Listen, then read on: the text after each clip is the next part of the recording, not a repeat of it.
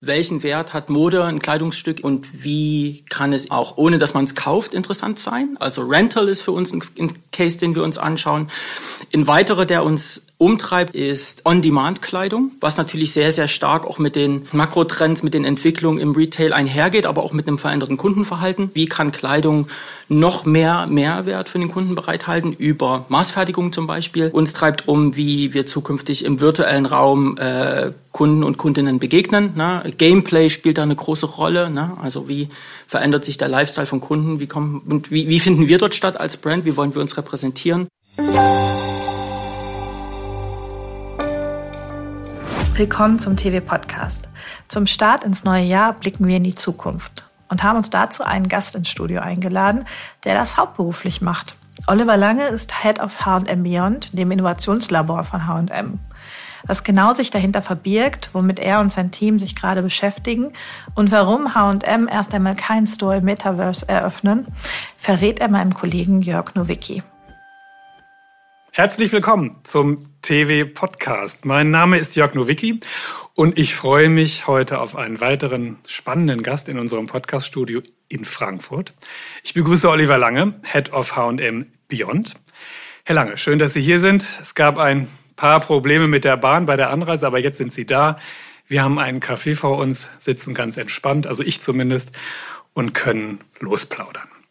Ich habe Sie ja jetzt eben nur ganz kurz vorgestellt. Vielleicht können Sie noch mal etwas mehr in die Tiefe gehen. Was genau machen Sie bei H&M bzw. H&M Beyond? Gerne. Ich freue mich sehr, hier zu sein. Vielen Dank für die Einladung. Ähm, ja, Oliver Lange, H&M Beyond. Und der einzige Satz, den man sich vielleicht merken muss, ist, dass wir ähm, Projekte im Innovationsbereich machen für den Modehandel. Und H&M Beyond ist in sich eine, ja, ein Unikum kann man sagen. Es gibt es einmal sozusagen in der H&M-Familie und wir sind ein Open Innovation Retail Lab auf lokaler Ebene. Das heißt, wir arbeiten vornehmlich äh, im und für den deutschen Markt mit einem Reach auch in die Region. Äh, das heißt Schweiz, Österreich, Niederlande. Und wenn wir ganz erfolgreich sind, dann haben wir sogar die Chance, unsere Projekte auch in andere Märkte, in andere Regionen zu skalieren. Seit wann gibt es das? Ähm, so richtig kann man das gar nicht sagen. Ähm, das hat angefangen vor circa vier Jahren, als wir das H&M Lab gegründet haben. Das war dann eher noch so eine kleine interne Einheit ohne Brand, die ersten Innovationsprojekte gemacht haben. Und im letzten Jahr, so ziemlich genau Anfang letzten Jahres, haben wir uns zugetraut, auch eine eigene kleine Brand zu sein, die sozusagen eben noch eine Außenwirkung hat und deswegen H&M Beyond mit einem physischen Space in Berlin auch am, am Montbijou Park. Das heißt, uns gibt es seit Anfang letzten Jahres in der Konsequenz und in der Ernsthaftigkeit, die wir jetzt haben. Die Deutschlandzentrale ist ja eigentlich in Hamburg. Warum sind Sie in Berlin? Kann man nur in der Hauptstadt kreativ sein? Ich glaube nein. Ähm, was die Hauptstadt so wahnsinnig spannend macht, ist, dass sie ein Magnet ist. Ne? Also ein Magnet für Firmen, Kreative, Künstler, ähm, aber eben auch Startups. Das heißt, wenn man einen guten Überblick darüber möchte, was so alles möglich ist im Innovationsbereich, dann ist Berlin in der Konkurrenz auch auf dem ich würde fast sagen, Weltmarkt. Ziemlich interessant für, für Startups aufgrund der Lebenshaltungskosten. Und für uns ist es einfach gut, dort zu sein, weil man dort natürlich möglichst große Inspiration eben auch bekommt aus der Kunstszene, aus, äh, aus der Handelsszene, aber auch von den Startups, die vertreten sind in Berlin. Gibt's in Hamburg auch, gibt's in München auch. In Berlin hat das Ganze noch so eine schön einfache, coole, äh, lässige äh, sei wer du bist Art, die uns ganz gut passt. Wie äh, hat man sich das vorzustellen? Also ist das ist das ein Labor mit weißen Karren und Abzugshauben oder wie sieht dieses Labor von H&M in der Hauptstadt aus? Ganz genau so. Nee, also ähm, ich mag den Begriff äh, Lab, den mag ich ganz gerne, weil er natürlich einen, einen Eindruck gibt, äh, wie Dinge dann im Reagenzglas manchmal entstehen. Aber letzten Endes kommt es in dem Job natürlich extrem stark darauf an, dass man äh, gut atmosphärisch Menschen trifft, auf Augenhöhe spricht. Ähm, natürlich haben wir äh, Geräte, mit denen man eben arbeiten kann. Ne? Gerade Projektmanagement, da braucht man eben gutes Material. Wir haben auch die ein oder andere Virtual Reality Brille, aber es ist letzten Endes ein physischer Space mit einer Kaffeemaschine, wo man sich wohlfühlen kann, wo wir Projekte showcasen, wo wir auch User-Testings machen, teilweise eben auch mal Abendveranstaltungen machen, Podcasts äh, noch nicht, aber Panel zum Beispiel. Aber äh, es ist keine, keine sterile, abgegrenzte Elfenbeinturm-Atmosphäre.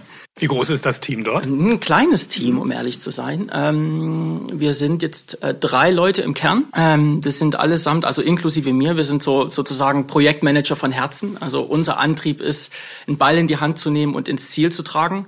Und dann profitieren wir aber natürlich extrem von der äh, Organisation H&M. Ne? Also ähm, alle Spezialisten, alle Expertisen, die wir brauchen, alle Helfer, äh, Türöffner, die finden wir natürlich in der Line Organization. Und so kann man eigentlich sagen, dass so ein Projekt so gut wie nie nur von einem von uns getrieben und betreut wird, sondern dass wir eben viele, viele interne Kollegen mit an Bord haben. Aber, und das macht es spannend, ganz viel von extern, ne? durch unsere Co-Kreation mit Startups, da kommt natürlich ganz viel rein. Das heißt, wir können ein kleines Team sein, wir bauen potenziell auf, ähm, aber äh, wir wollen auf keinen Fall irgendwann mal so ein omnipotentes Team sein, das sich abschotten kann, sondern wir leben davon, dass wir in der Kultur von H&M eben auch fest verankert sind in den Projekten mit den Kollegen. Dann lassen Sie uns mal zu dem kommen, was Sie so den ganzen Tag umtreibt, denn das, denke ich mal, ist so die spannendste Sache, die, die Projekte, mit denen Sie sich beschäftigen. Also können Sie uns mal sagen, was sich so ganz aktuell in Ihren Reagenzgläsern befindet?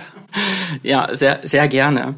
Die Dinge, die wir uns ähm, brandaktuell anschauen und die auch sozusagen in das Jahr weiter reinreichen werden, sind äh, Fashion as a Service. Also welchen Wert hat das, hat Mode, ein Kleidungsstück eben und wie kann es eben auch, ohne dass man es kauft, interessant sein? Also hier geht es natürlich um Rental Solutions ne? und wie testet man das, wie funktioniert das? Also Rental ist für uns ein, ein Case, den wir uns anschauen.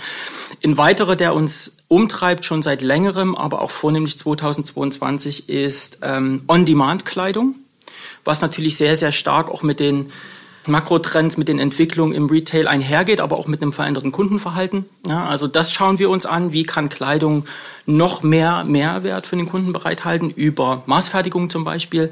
Ähm, dann schauen wir uns an, wie eigentlich eine Brand Experience von H&M im virtuellen Raum aussehen könnte. Wir alle kennen die gut funktionierenden Online-Stores, die natürlich in den letzten Monaten extrem auch weiterhin wachsen.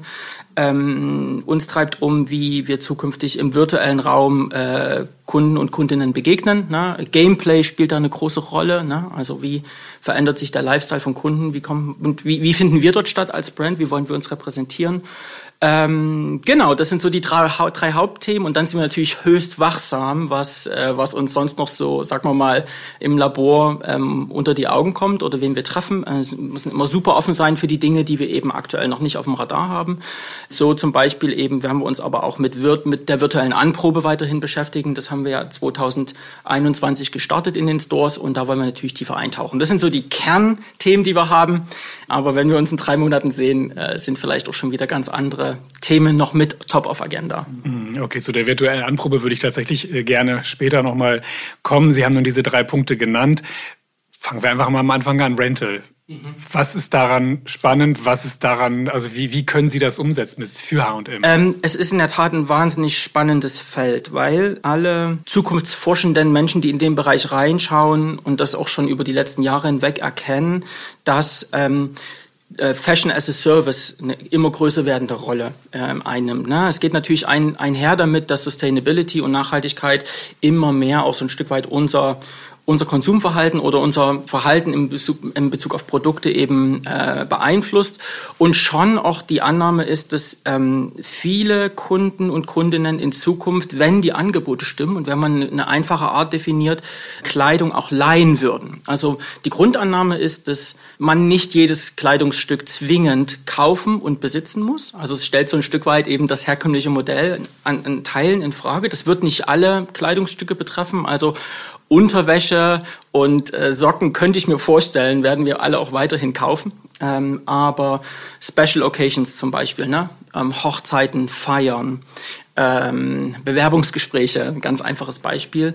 Hier ist es spannend, eben äh, den, den Kunden und Kundinnen neue Angebote zu machen. Und Rental ist kein neues Thema. Also wenn man sich umschaut in der Landschaft, äh, machen das viele. Es gibt viele Anbieter, die auch im letzten Jahr ähm, auf den Markt getreten sind, die es vor allem lokal machen, ähm, die eben äh, mit, mit vielen Brands sozusagen in ihrem Portfolio ein Assortment anbieten. Das, was mich umtreibt, ist, was bedeutet Verleih eigentlich für die H&M-Kundin oder den H&M-Kunden? Ich glaube, dass es klar ist, dass man Special Collections, die halt wirklich einfach von ihrer Exklusivität legen, leben und ihrer vielleicht auch nicht so starken Verfügbarkeit, also Kleidungsstücke, die limitiert sind an Stückzahl, dass die natürlich verliehen werden. Mich interessiert aber sozusagen der Mainstream-Kunde. Inwiefern könnte der das denn, könnte der denn Interesse daran haben, sich, sich Kleidung zu mieten? Ja, wir, wir glauben ja. Äh, also es ist immer erstmal eine, eine, positive Grundannahme oder eine Assumption, die man halt hat. Ne? Und äh, wir untersuchen das, weil man schon sagen kann, dass in den nächsten sieben bis acht Jahren vielleicht jedes vierte oder fünfte Kleidungsstück geliehen sein wird. Ne? Also das zeigen Studien. Das heißt, es ist auch ein interessantes Wachstumsfeld. Und wenn es aktuell noch ähm, scheitert, dann glauben wir, liegt es eher daran, dass die Experience dahinter, dass die einfach noch nicht so gut ist, wie sie sein könnte. Also die Frage ist, wie müssen die, die Bedingungen sein, dass eben Kunden oder Kundinnen ähm, den Blazer, den sie vielleicht sehen, in einer interessanten Farbe, eben äh, zwar haben wollen, tragen wollen, aber wir ihnen die Möglichkeit einräumen, letzten Endes zu sagen, ähm, es ist auch absolut okay, äh, wenn sie das Teil nur für ein, zwei, drei Mal äh, nutzen und wir nehmen es dann auch wieder zurück. Und zu welchem Schluss sind Sie nun gekommen? Also wie ist es für den Kunden interessant und wie ist es vor allen Dingen auch für Sie finanziell interessant? Also wir, ste wir stecken aktuell noch wirklich voll in der Customer Experience. Ähm, wir arbeiten hier mit einem Startup zusammen ähm, aus Singapur, die eine interessante Blockchain Technology äh, gebaut haben. Sie haben eine Plattform, eine Circular-Plattform und die verbindet letzten Endes ähm, Produktverfügbarkeit und Rental Assortment mit Social-Media-Aspekten und Inspirationsaspekten und Hilfestellungen in der Impact-Kalkulation. Also wie man sich das vorstellen kann, ist, man geht in einen Store, in, in eine Ecke, wo eben das Assortment sozusagen zu finden ist. Man findet es aber auch online in der App auf der Couch. Äh, man klickt das Kleidungsstück an, was man interessant findet, und dann steht nicht zuallererst da, ähm, das ist aus dem Material und äh, hat den und den Preis für die drei Tage oder fünf Tage, sondern das wurde getragen von der Person X. Das Kleid war hier und da. Das heißt, das Kleid oder das, das, der Blazer bekommt eine eigene, eine eigene Story und wir wollen rausbekommen, ob das sozusagen ein Value ist, zu wissen, wer dieses Kleidungsstück vorher hatte. Ähm, ein zweites Feature, was wir haben, ist Impact Calculation. Das heißt, wir zeigen dem Kunden relativ klar, ähm, was es bedeutet, auch im, im Impact in der Welt, ein Kleidungsstück zu leihen, äh, dem gegenüber es zu kaufen. Das heißt, der Impact ähm, ist natürlich drastisch geringer, wenn man das Kleidungsstück eben auch wieder zurückbringt. Das ist ein Feature.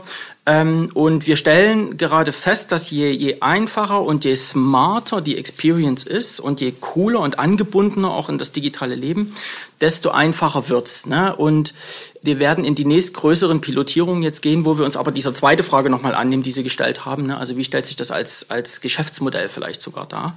Da gibt's noch ganz, ganz viel zu, zu explorieren. Einfach muss es sein.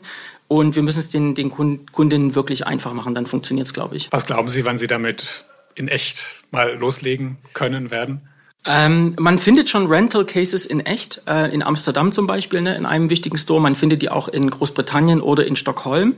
Ähm, die sind sozusagen ongoing. Man kann Kleidungsstücke leihen, oftmals Special Occasion Wear. Wir glauben, dass wir noch, noch in diesem Jahr die ersten äh, Cases auch in Ballungsgebieten so explorieren, ne, aus Beyond-Perspektive. In Deutschland? In Deutschland, ähm, sozusagen etwas anbieten können ähm, und dann natürlich äh, voll nach Innovationsmethode dann eben durch User-Testing, äh, Feedbacks, äh, Interviews dann eben auch rausbekommen, äh, wie interessant ist es, welche Kleidungsstücke sind spannend, ist Subscription interessanter als per Piece sozusagen äh, zu berechnen und welche Modalitäten und Mechaniken braucht es eigentlich, damit unsere Kunden sagen würden, wow, das ist cool, ähm, das Teil leihe ich mir jetzt, äh, das kaufe ich mir nicht. Und gibt es da schon erste Erfahrungen aus Amsterdam? Ähm, zu früh, um darüber zu sprechen. Ähm, ich, äh, da habe ich leider noch keine Informationen zu. Gut, Dann würde ich sagen, gehen wir mal zum nächsten Punkt über. Das war ja das Thema On Demand, was Sie, das Sie angesprochen haben. Was äh, verbirgt sich dahinter und was gibt es da für ganz konkrete Projekte? On Demand, also die, die Produktion nach Nachfrage, die ist in sehr, sehr vieler komplexerlei Hinsicht äh, spannend. Ne? Zum einen, wenn man sich die Supply Chain anschaut und anschaut, wie, wie wurden Pro Produkte in, in den letzten Jahren, Jahrzehnten produziert und wie äh, fragil ist das System auch durch Covid letzten Endes, dann hat sich das System gezeigt. Das ist die eine Seite und die andere Seite ist, ähm, wie inklusiv und einladend sind eigentlich die Standardgrößenkurven beispielsweise bei uns im, im Handel. Ne? Also kann XS bis XL, kann das letzten Endes den Großteil der Menschen wirklich zufriedenstellen, wenn es darum geht, auch ganz bestimmte Bedürfnisse nach äh, Passform und Größe eben zu haben.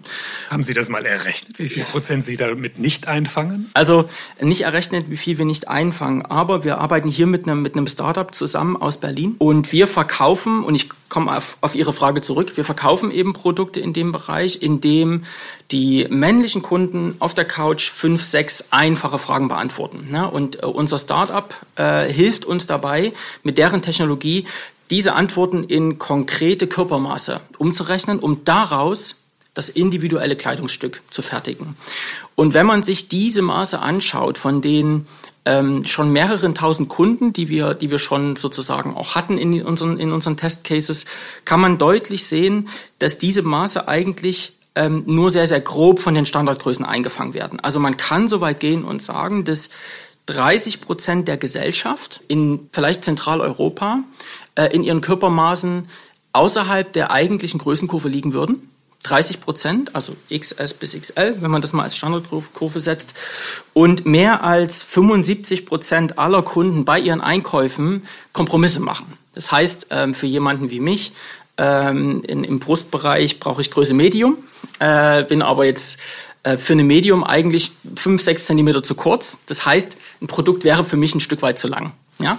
Und wenn ich jetzt ein Produkt äh, on demand nach Maßfertigung kaufe, würde das bedeuten, H&M baut mir das Produkt genau nach dem, was ich an Vorstellungen habe, wie es mir passen sollte. Das heißt, es passt an der Brust und ist dann trotzdem nicht zu lang.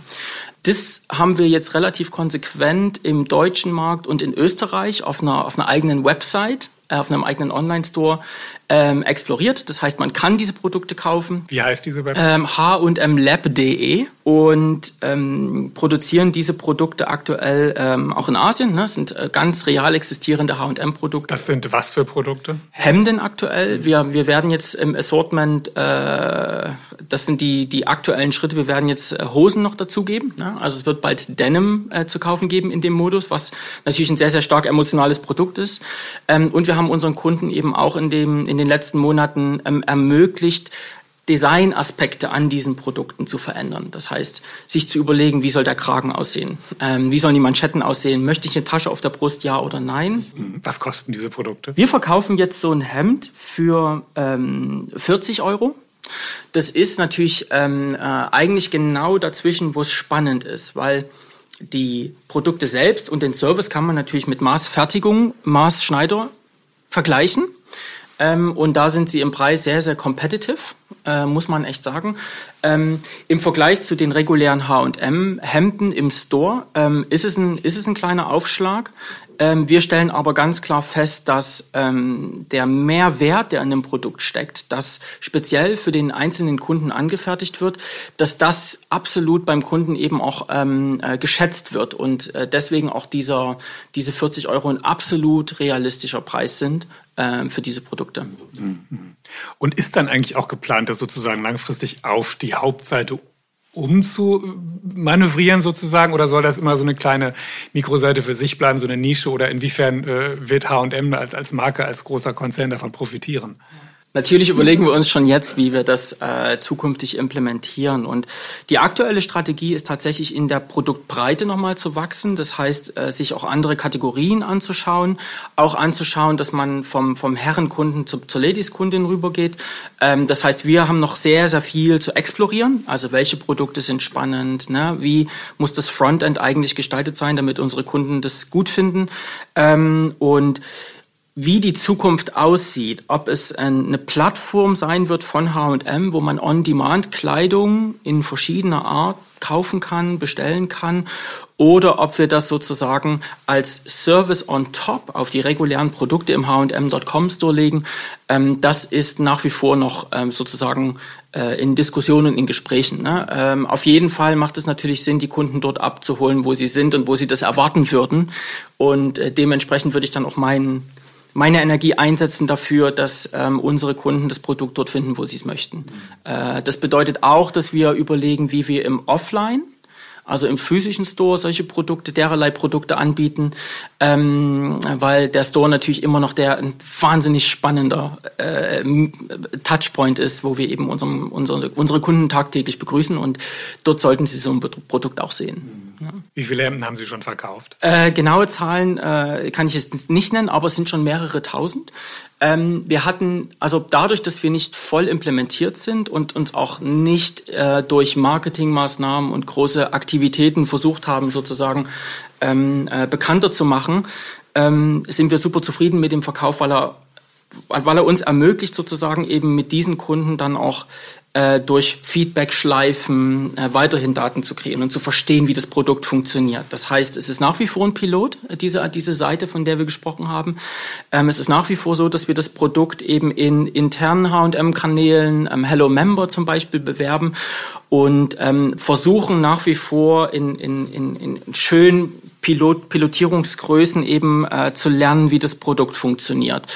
Ähm, das Potenzial ist natürlich gemessen daran, wie Größe und Inklusivität von Größe und Passform für die, für die Gesellschaft immer, immer größeren Stellenwert bekommt, ist das Potenzial solcher Produkte natürlich für, in, in, in meiner Welt riesig, ähm, weil äh, Inclusivity und Diversity natürlich auch äh, immer, immer wichtiger werden, ne? ähm, in der Frage, wie Brands auch mit Communities interagieren. Und ähm, es gibt für mich zukünftig keinen Grund, warum wir so eine extrem diverse Gesellschaft ähm, versuchen, in fünf Einzelgrößen zu packen, wenn sie nicht gut passen. Ne?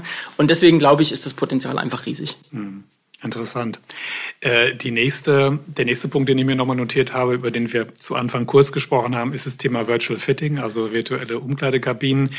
Die sind ja auch schon im Echtbetrieb in Hamburg und Berlin, glaube ich. Nicht? Wie, wie läuft das so?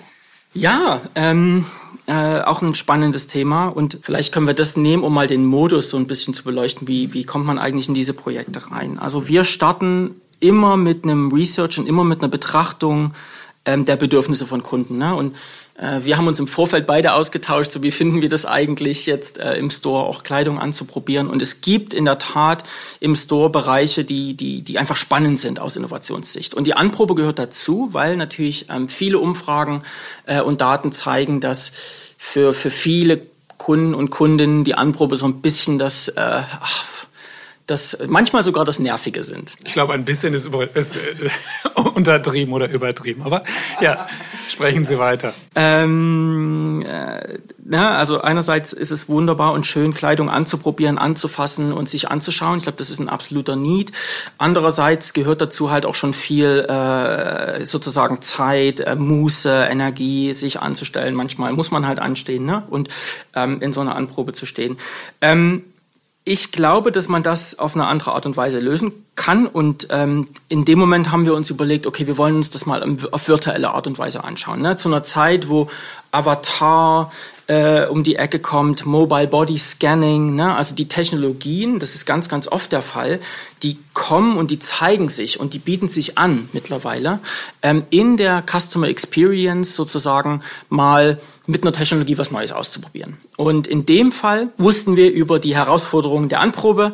Ähm, dann haben wir einen Partner gefunden in Berlin. Äh, Nexa heißt die Firma, die eben spezialisiert ist auf ähm, Avatar Creation. Und das heißt, die haben, äh, die haben diese Body-Scanning-Technologie ähm, äh, weiterentwickelt in einer Form, dass man relativ schnell und relativ gut auch einen eigenen Avatar bekommt. Und mit, mit denen haben wir dann eben entsch entschieden, wie es denn wäre, in Stores in Hamburg und Berlin äh, diese Scanner einmal aufzustellen. Wo genau in Hamburg und Berlin? Äh, wir haben uns für die Spitaler Straße entschieden, also ein großer, wichtiger Store. Mhm. Äh, und wir haben uns für den äh, Kudamm in Berlin entschieden, äh, ebenso wichtig, ähm, und haben das ähm, anhand einer Kampagne äh, laufen lassen. Das heißt, die sind nicht installiert, die sind nicht implementiert, sondern wir haben die da stehen lassen für drei Wochen äh, anhand einer Kampagne und haben alle Kunden begrüßt und eingeladen, einen Avatar von sich äh, anfertigen zu lassen. Und das haben ähm, viele, viele Kunden auch gemacht. Sie haben sich dann da reingestellt und hatten innerhalb von wenigen Minuten dann den eigenen Avatar. Das ist natürlich jetzt erstmal, wir wollen ja zurück zum Virtual Fitting. Das muss ich mir vorstellen als so eine Art Kabine, Maschine, wo die Leute reingehen, selbstständig agieren können oder mussten sie da zusätzliches Personal für zur Verfügung stellen? wir fanden das sehr, sehr, sehr, sehr gut und wichtig und hilfreich, dass eben vor Ort auch jemand da war, der äh, es erklärt hat, ne? weil es ist erstmal eine ganz ungewohnte Sache. Ne? Es ist in der Tat, es ist eine, eine Kabine mit sehr, sehr vielen Kameras, sehr, sehr hell. Man geht da rein, äh, man steht still ähm, und ähm, dann wird innerhalb von wenigen Sekunden ein, ein, ein dreidimensionales Foto gemacht. Ne? Und äh, unser, unsere Kollegen vor Ort haben haben eben erzählt, wie das Ganze abläuft, was zu erwarten ist, ne, wann der Avatar auftaucht, in welchem Medium. Ja, und dann war der Avatar da. Jetzt wollen wir ja zum Virtual Fitting zurück. Das heißt, der Avatar, den haben wir als, als notwendiges gesehen, um dann Kleidung virtuell anprobierbar zu machen. Das heißt, äh, wenn ich zu Hause bin auf meiner Couch, gehe ich in meine App, äh, in meine H&M Avatar App, habe dann dort meinen Avatar, der dreht sich wunderbar, der sieht aus wie ich, das bin ich. Und ich kann dem dann sozusagen aus einer Auswahl von Produkten, die wir dreidimensional aufgearbeitet haben, die kann ich direkt rüberziehen auf meinen Avatar und kann dann diese Kleidung live in Farbe in der richtigen Größe an meinem eigenen Avatar sehen. Das war der Case, den wir gemacht haben, drei Wochen. Wir hatten, glaube ich, ungefähr 30 bis 40 Produkte ähm, einer Ko Kollektion äh, im Angebot, die unsere Kunden dann Kunden und Kundinnen anprobieren konnten, dann eben auch den Avatar teilen konnten mit ihren Freunden und evaluieren jetzt aktuell, ähm, wie diese komplette Experience bis zu dem Moment, ich probiere das an, wie diese Experience auf unsere Kunden gewirkt hat. Und jetzt sind natürlich die nächsten Schritte zu gehen. Ne? Also die Fragen, die wahrscheinlich jetzt äh, relevant sind und die ich relevant finde, ähm, wie, wie viele Produkte kann man letzten Endes in welcher Zeit auch reingeben in so ein Tool? Also, dass die Kunden sozusagen nicht auf 30 Produkte nur sich beziehen können mit ihrem Avatar, sondern dass man eben auch einen Großteil des Komplettassortments anprobieren kann. Ne? Und dann noch eine Point-of-Sale-Funktionalität mit einlegt. Das heißt, die Grundannahme, wenn ich ein Kleidungsstück an mir selbst sehe, ähm, kann das meine Kaufentscheidung untermauern. Ne? Und, ähm, und ich kann es aber zu Hause auf der Couch oder wo auch immer ich mich befinde, kann ich das zu jeder Zeit machen, wenn ich Muße habe. Und ich muss sozusagen nicht mehr physisch irgendwo hingehen und mich entkleiden und ankleiden. Das ist die Idee. Und äh, genau, und das haben wir gemacht. Und da sind die nächsten Steps jetzt eben schon auch soweit angedacht. Ähm, wir haben festgestellt, dass die Body, die Avatar-Technologie, dass die schon gut funktioniert. Das heißt, diesen Scanner aufzustellen, ähm, das unseren äh, Besuchern eben auch ähm, schmackhaft zu machen und die Kunden einzuladen, Avatar zu kreieren, das funktioniert. Äh, na, kann, das geht besser. Man kann noch überlegen, okay, will man den Avatar so originalgetreu wie möglich aussehen lassen oder will man dem auch so ein bisschen äh, drüber filtern? Also was wollen Menschen dann auch wirklich sehen? Ähm, das äh, untersuchen wir ich glaube, das, wo es hingeht und das, äh, was die nächsten Schritte sind, ist eher die Frage der dreidimensionalisierten Produkte.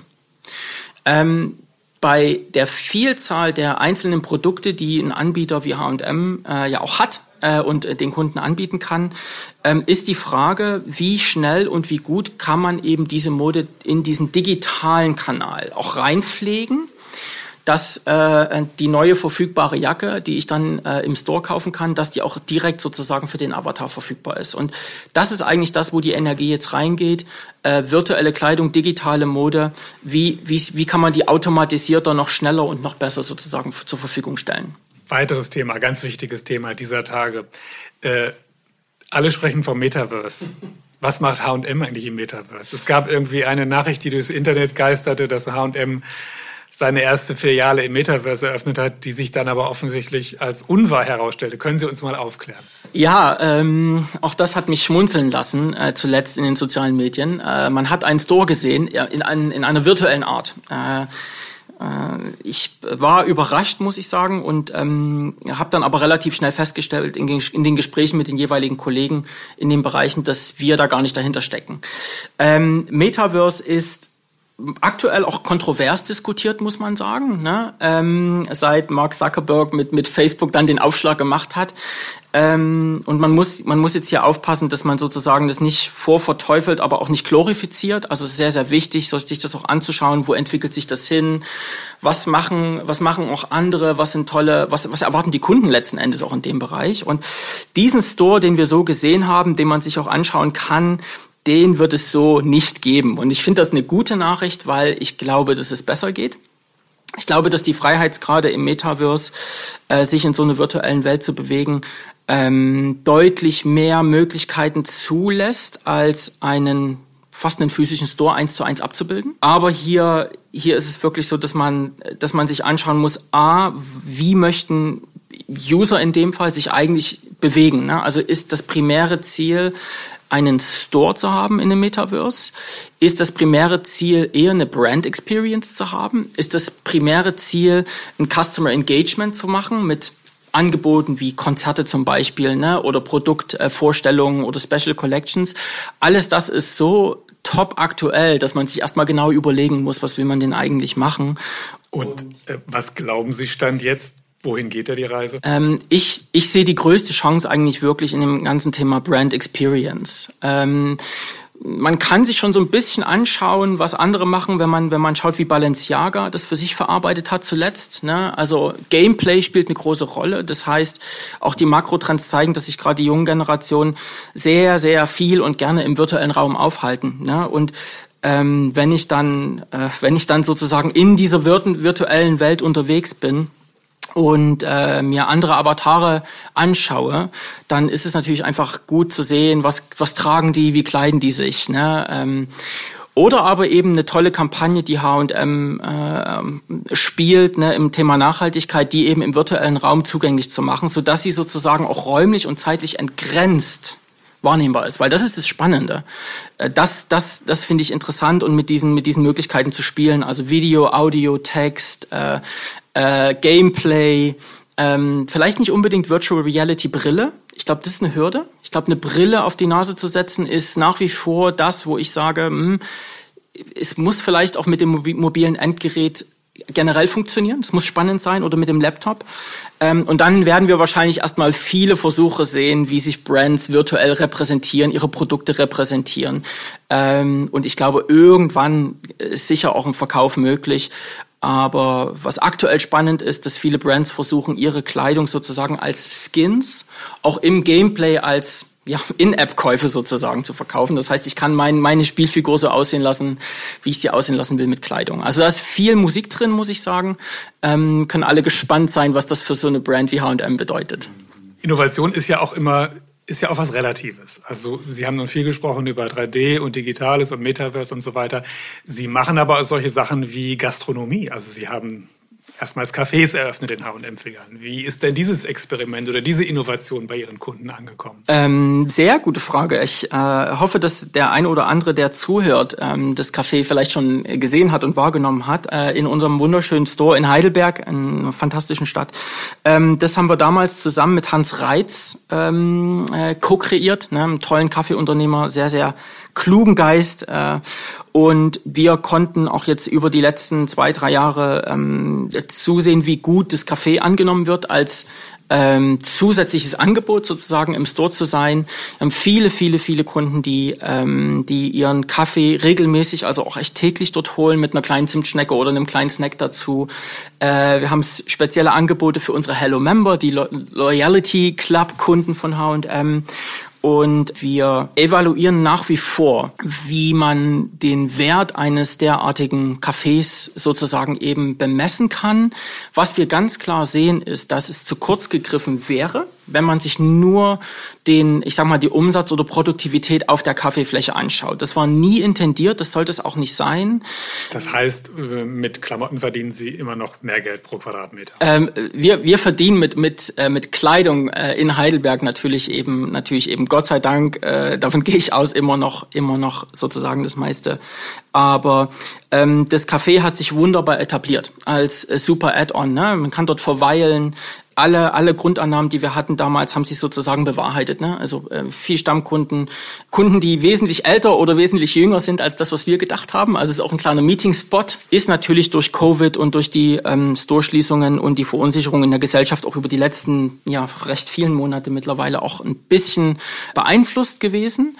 Aber aktuell äh, sind wir nach wie vor in der e Evaluierung und ich könnte mir vorstellen, dass Kaffee in welcher Form auch immer, ne, ob man das mit einem Partner macht, ob man es selber macht, dass es nach wie vor bei vielen Händlern auf der auf der Agenda steht, einen Store noch interessanter zu machen. Also ähm, war für uns ein gutes erstes Projekt. Ähm, aber wie erwähnt, im Innovationsbereich war das vielleicht das, das wichtigste, naheliegendste zu dem Zeitpunkt, äh, das einfach zu machen und ähm, der Store profitiert davon.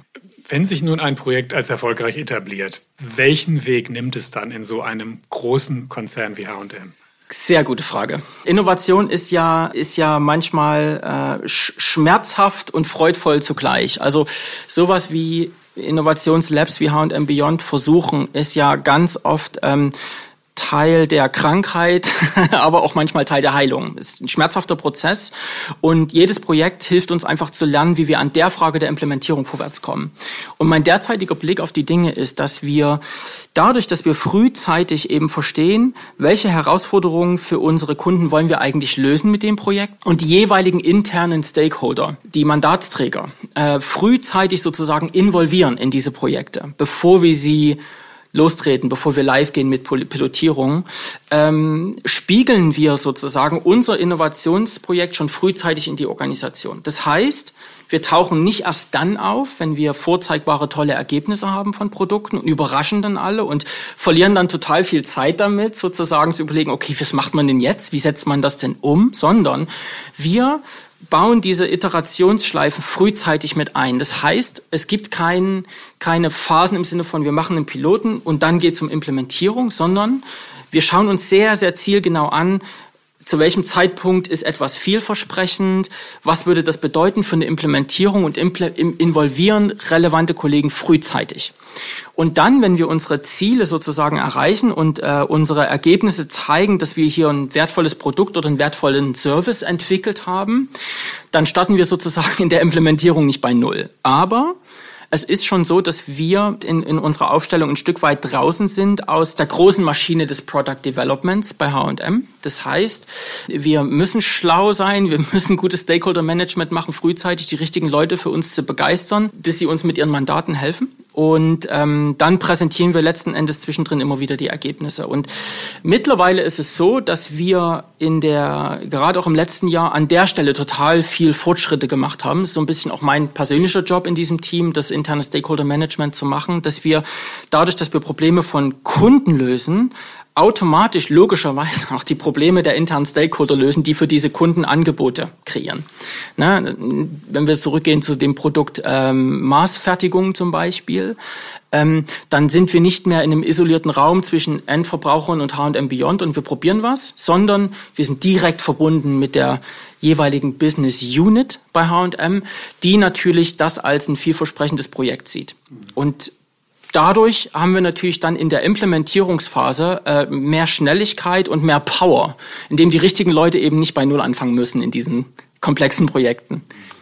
Das, was Sie da tun in, in Berlin, äh, Sie ja nicht alleine, sondern mit einem kleinen Team, kostet ja auch Geld. Wie ist denn eigentlich das ganze Thema Budget im, im, im Konzern, im Unternehmen geregelt? Wie sind Sie da ausgestattet? Ähm, auf jeden Fall gut genug. Äh, ich, ich folge so einer Devise, die, die würde ich bezeichnen als Low on Resources and High on Creativity.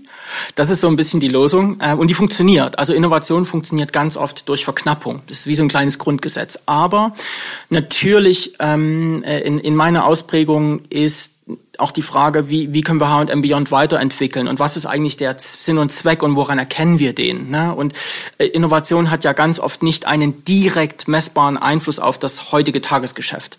Das heißt, wir sind so ein Stück weit in der Wirksamkeit auch ähm, auf anderen Zeitachsen unterwegs, aber ähm, woran wir feststellen, dass wir, dass wir ähm, gebraucht werden und dass wir eben auch ähm, unsere Arbeit intensivieren können und sollen, ist, dass wir das Team aufstocken. Also wir haben von Jahr zu Jahr immer auch die Möglichkeit gehabt, ähm, äh, mehr Leute zu beschäftigen und das können wir in 2022 auch. Und das wird natürlich wiederum bedeuten, einfach, das ist eine Mathematik. Wir können natürlich mehr Projekte einfach schieben, begleiten und steuern.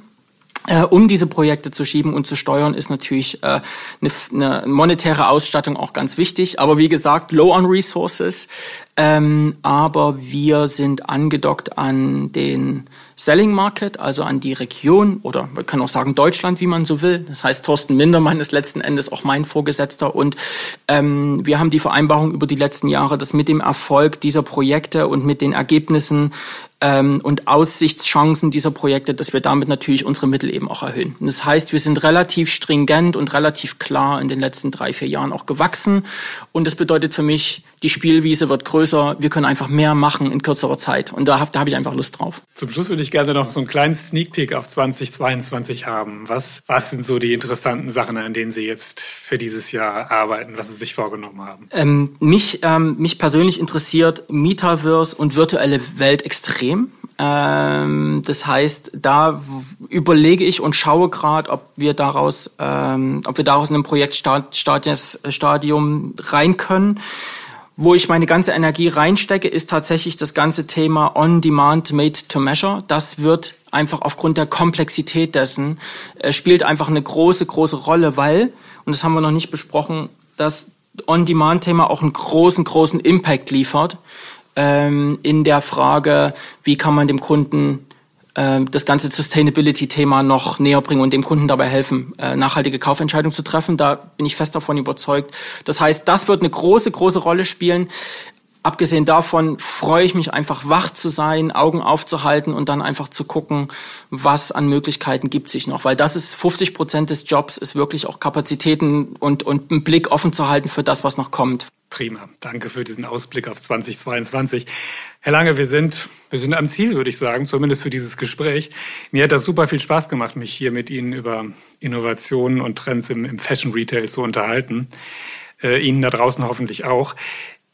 Was wünscht man nun einem Innovationstreiber zum Abschied? Also ich denke, viele gute Ideen, viel Überzeugungskraft, die Sie ja natürlich auch benötigen, ganz klar haben Sie selbst gesagt, und eine ordentliche Menge Forschungsgeld für Ihr Labor. Danke und alles Gute für Sie. Vielen, vielen Dank. Hat Spaß gemacht. Das war Oliver Lange, Head of H&M Beyond, im Gespräch mit TV-Nachrichtenchef Jörg Nowicki. Und das war der TV-Podcast. Mein Name ist Judith Kessler. Vielen Dank fürs Zuhören und wenn Sie mögen, bis zur nächsten Woche.